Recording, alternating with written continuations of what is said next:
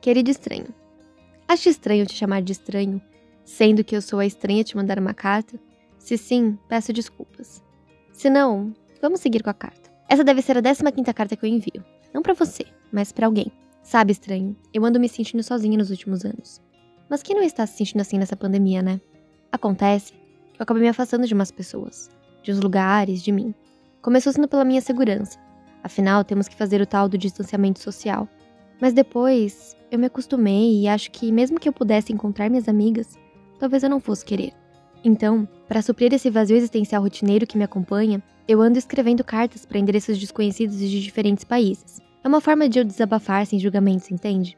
A teoria é simples. Eu mando só para fora do país, assim ninguém entende nada do que está escrito, e mesmo que entendesse, eu sei que ninguém vai responder. Acredite, ninguém nunca respondeu. Afinal, alguém ainda lê cartas? Tá aí uma boa pergunta. Acho que acabou a beleza de escrever algo com suas próprias mãos e enviar para alguém uma parte que já foi sua. Uma tinta de uma caneta que até pouco tempo atrás estava com você, e agora está em um pedaço de papel que até pouco tempo atrás estava morando na gaveta da sua casa. Entende a beleza das cartas? É algo tão pessoal, algo tão único, talvez até romântico.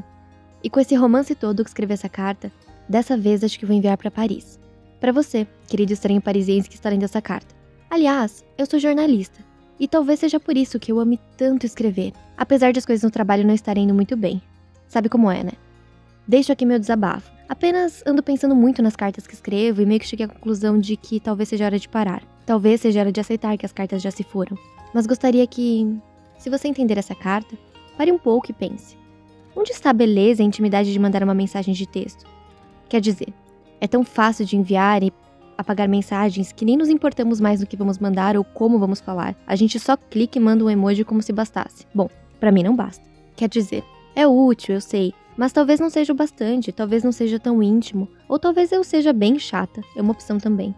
Será que eu sou chata, estranho? Eu te pergunto mesmo sabendo que não vai me responder. De qualquer forma, obrigada por ler meu desabafo e aliviar a minha rotina. Atenciosamente, Camila. PS. Sempre quis visitar Paris.